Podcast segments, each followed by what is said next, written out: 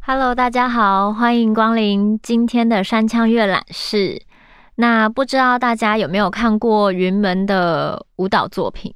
然后认不认识云门的创办人林怀民先生？那今天想要分享的书呢，叫做《激流与倒影》。这个是林怀民他自己写了很多，就是关于他的创作，还有他的年少时期，就是有少年的小林跟现在的老林。然后，因为我其实以前在学校的时候，舞蹈系就在我们旁边，那我们也很常去舞蹈系看表演啊，或是很多你认识的舞蹈系可能前后届的，就是同学，他们后来也进入到云门去成为职业舞者，所以对我来说，其实云门的创作就是。一直都是很能就是吸引我的，所以看到林怀民老师有出了一本，就是他的这种，可能有一些是刊登在就是某一些地方在收录起来的文集，其实我觉得很开心，因为有时候你看舞蹈作品，其实你也会很希望知道这个创作者背后的一些想法。那因为我其实基本上云门的那几年的舞作我都有看过，可是我好像就是一直没有看。到那个池上看他的那个，就是在池上的那个道河，因为那个票很难抢。那刚好他的文字有收录这个，所以呢，呃，很希望我有机会还是可以去看到这个舞作。但我就是还是很想要把一个艺术创作，它可能会影响到这个地方，然后让这个地方有所改变。所以就是很多人说，诶，学艺术要干嘛？艺术能改变什么吗？其实我觉得。那个东西，它并不是我们现在很务实，觉得说我现在做什么就一定要立刻看到什么成效。艺术其实就是潜移默化，它的改变，它并不一定是你公司追求的 KPI，可是它绝对是可以改变人、改变地方，然后成为我们这片土地上的一些养分，然后孕育出来的东西，然后它也会是我们有文化的东西，也会是我们的软实力。所以我觉得。呃，当你越接触艺术创作者，然后越接触他的作品，或是他的文字，或是他的各种延伸的创作，我相信都可以对你带来一些小小的改变跟感动。那我现在来分享，就是第两百五十四页的《池上稻荷》啊，真的很想看这个作品。那我们现在就先来读读林老师的文字。我有稻米情结。七零年代的新传徒手插秧，九零年代的流浪者之歌征米登场，远兜远转，云门四十岁那年，竟然又回到了稻田，编作了《稻荷》。我在嘉义新港故乡度过童年，短短的街道之外就是嘉南平原。天气好的时候，会看到万顷稻田尽头耸立着新高山、玉山。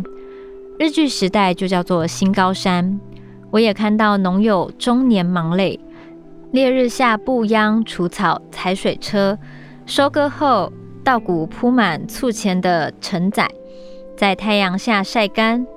因为熟悉稻米，很容易挑动我，这是我生命的一部分。我是城市人，对农村和农民有固定印象，虽然也从媒体读过新农民的报道。池上朋友让我真正看到台湾农民的进步。瞅眼稻荷，我们选上池上稻米达人叶云中先生的田，请电影摄影家张浩然蹲点摄影稻田的景观，作为舞台投影的布景。景园村村长李文元说：“你选这块田是因为我们没有电线杆，对不对？”二零零四年，台电要在田里架设电线杆。李村长率村民抗争，让电线走地下，造就了一百七十五公顷浩瀚无边的稻海。农民除了要工作方便，还要求完美。池上那么干净，跟印象中古代的农村不一样。叶云中夫妇请云门同仁吃饭，走上二楼就看到超大幅的米勒十岁复制画布满客厅墙面。我一惊，又想。画作主题切合农耕生活不意外，转身却见梵谷星空下的咖啡店耸立对墙，阁楼一条长桌是叶太太美琪女士写字的地方，书法作品像晾衣服一样吊在几条铁丝上。事实上，很多池上人都写字，耕读人家池上农友就是。池上火车站满墙陈列乡民的画作和书法，每条街道路牌都是在地书法家的手笔。花东纵谷里的池上，土地肥沃，和风习习，雨量充沛，日夜温差大，是稻米的好温床。日治时代，池上农民奉命年年上缴稻米，共呈东京皇室，皇帝米之名享誉全台。许多外地的便当也跟着称池上便当，甚至打着池上的名号卖米。五零年代，池上跟随着时代风气滥用农药，名声和米价大跌。九零年代，年轻的乡民建立池上的产地认证，打造冠军米的品牌，推动有机耕种与土地和解，恢复皇帝米的美誉，也通过欧盟的严格认证，打进欧洲市场。一位老先生骄傲地告诉我：“我们是科学种田，要讲习，要填表格，每天要读资料，很忙。”二零零八年，池上迎来台湾好基金会进驻，推动人文活动。一年，陈冠宇在田里弹钢琴的照片被《时代》杂志选为本周最佳照片。池上人再度发挥当年抗争田中央树立电线杆的社区凝聚力，举办春耕。大坡池畔野餐，夏云米食饗宴，秋收稻穗艺术节，冬藏艺术家驻村，轰轰烈烈。台湾好邀请云门到池上演出，我想编一出跟稻米有关的舞，向池上的朋友致敬。舞题就叫做《稻禾》。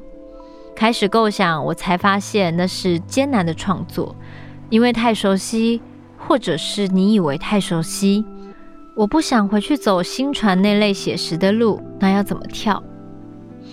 我和云门舞者到池上体验割稻，为新作做准备。长时间弯腰，脊椎比想象中的痛。抱稻穗的满足比想象中还快乐。指导我们的张天柱先生风趣的示范，鼓励让大家笑声连连。他自己说，本来个性腼腆。到台北上了卡内基训练课程以后，沟通能力大增，生活愉快很多。田边发呆许久后，我想可不可以就在浩然拍摄的池上田园四季影像前，舞出阳光、泥土、风和水、花粉和果实，以及稻米的生命轮回。收割之后，盐火烧田，春天到临，犁翻焦土，重新灌水，薄薄的水上倒映舒卷的云彩。稻田四季如此，人生亦如是。云门的演出是需要大舞台。台湾好的福福开车带我池上一日游，找到万安村几片落差很大的梯田。我和云门技术总监李婉玲在抵达田里，规划出国家戏剧院舞台大小的表演区，又在崖上架设梯形的观众席，两千五百个座位，只比国父纪念馆少了十八席。观众居高临下，可以看到舞者表演，以及几十公顷的黄金稻浪。远方中央山脉峰顶流云徘徊。为了秋收稻穗艺术节，池上全乡总动员，演出日期定在稻米成熟的巅峰周末，农友共议，一起插秧，一起成熟。农会发文，云门演完才收纳稻米，确保演出的背景是无涯的熟稻，没有已收割的秃田。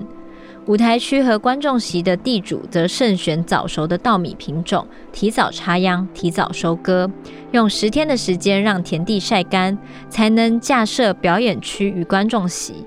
然后池上国中的同学登场，量尺寸、排座椅、贴座位号码。演出当天，他们站岗、迎宾、带位、照料流动厕所。演出后歌舞送客。二零一三年十一月，池上露天剧场启用。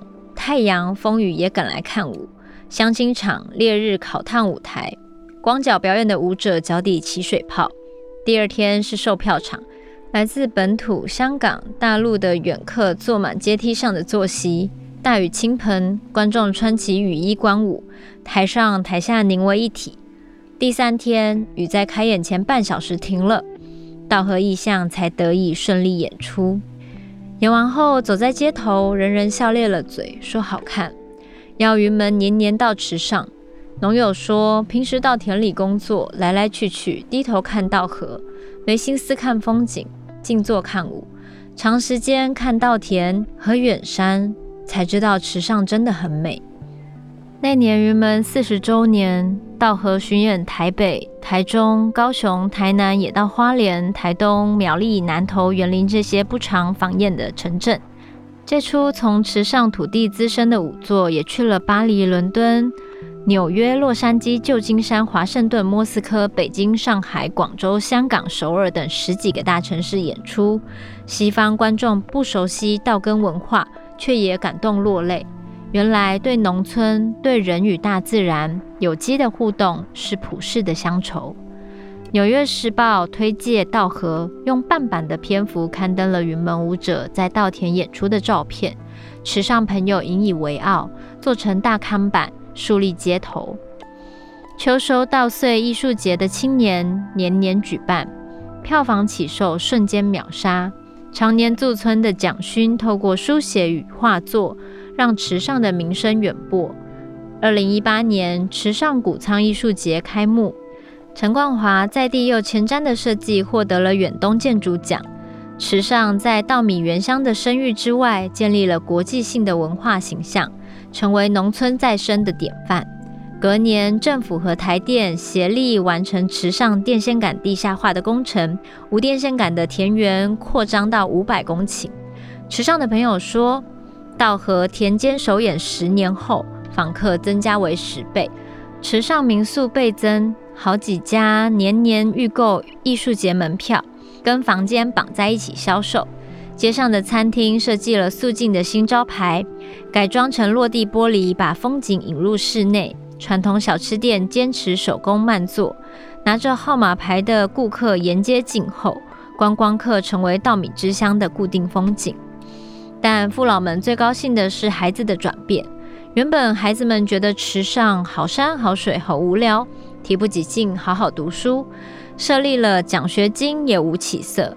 没想到担任秋收艺术节的志工，受到老师、家长和观众的赞美，孩子们大受鼓舞，把这项工作当成荣耀，主动设计迎宾的服装、台词、歌曲，完成年度嘉年华会，而且功课突飞猛进。池上国中的学测成绩由台东县倒数第十名跃升为第二名，有一年还冲上榜首。同时，不少毕业的孩子每年秋收时主动返乡，带领学弟妹一起工作，父老喜出望外，开始梦想这一代孩子能够对家乡产生强烈的认同，长大后愿意留在池上，不再到城市工作。最后一场秋收演出结束时，很少人看到割稻机排成一队，等候人群散光，进田抢收成熟到最高点的稻穗。农友起早赶晚的下田干活，焚风来袭，为收成良率降低悲叹。台风没来，超级丰收，又为增加库存而烦恼。等到疫情降临，许多人为了囤粮上网抢购，逼得池上朋友手忙脚乱地把存货拿出来卖。这些老天爷的恩宠与挑战，农友认命。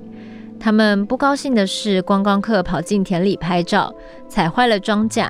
京城武术的地主不堪其烦，几度想把树砍了。访客把车子停在路边，自行车骑士呼啸而过，狭窄的产业道路变得更狭窄。乡公所禁止非农用车辆进入博朗大道。也把对田地上铺的水泥改营为停车场的农民重金开发，却无法阻止他们出租非农地给外来的商家经营租车场。揽客的男女走到马路中央吆喝，颜色呛俗的蜈蚣车载着大人小孩歪歪扭扭的与车人争道，险象环生。景园村李文元村长说：“他不喜欢台北，每个人走路都像跑步，车辆塞成一团。”马路变成停车场，池上逐渐向台北看齐。云门在田里开辟剧场演出稻荷，是做错了吗？想起池上，我的心情是复杂的。嗯，就是读到这边觉得啊，一个创作者就是不断与环境、地方还有各种转变的某一种反思，真的觉得其实他很细腻吧，所以才能一直把就是这些他的创作带到国际上。但是我觉得有时候，呃，台湾就是在于地方观光啊，或是一些结合上，常常可能并没有想的太远。可能很多事情一流行起来，一被注意，就一窝蜂的，可能全部都往那个方向去，然后并不是一个比较整体跟长远的规划。所以像。林老师的文章里写的，就是想起这个创作，他会觉得这个创作是这片土地上的东西，然后是仿佛全世界人的乡愁。即使你不住在田边，你没有这个务农的经验，但是这个土地上长出来的所有的我们的食物跟摇摆的稻穗，就大家看了就是会有一个很。靠近的感觉，就是与土地的连接，与大自然的连接。可是，当他把这么美的东西带给大众之后，诶，瞬间可能游客的一些现象，或是一些可能大家为了拍照踩进人家田里面，就是造成那个稻稻受伤这类的事情，的确也会让这个创作者就会觉得啊，这样子我做这件事情会不会反而是。让这个地方的人有困扰。就我之前有跟那个岩井俊二有在线上对谈，然后他也说，就是他那时候拍情书拿去北海道，然后去了小樽。那当然里面的场景后来变成很多影迷们朝圣的地方。他有时候也会觉得很抱歉，好像打扰了当地居民，尤其是那个民宅，可能大家就会去找那个信箱啊，或是干嘛的，然后就反而打扰到人家，所以他有时候想到这个东西，会觉得还是很过意不去。那我觉得大家可能欣赏一个作品，喜欢一个作品，或是喜欢一个东西，但是当你进到别人的领域，不管是稻田，或是像情书里面的人家那个民宅的信箱，都要带着一点小小的礼貌。然后也要遵守当地的规则，这样才会让这一切会是更美好的方向，而不是好像每个人一发现美好的事情就一窝蜂的涌进去，然后反而破坏了那里原本的宁静与美好。那希望大家可以看看，就是林老师的他的创作，还有他的从少年到现在的养成，那这一个散文跟随笔。还有他的一些关于演出的一些文章，都我相信可以让大家就是重新仿佛在眼前，就是想起你看过的云门的舞作，还有关于林老师这个人，他的就是每一个创作背后他的心念，对，所以蛮推荐大家读读看的。那我们今天的山墙阅览室就到这边，我们下周见。Música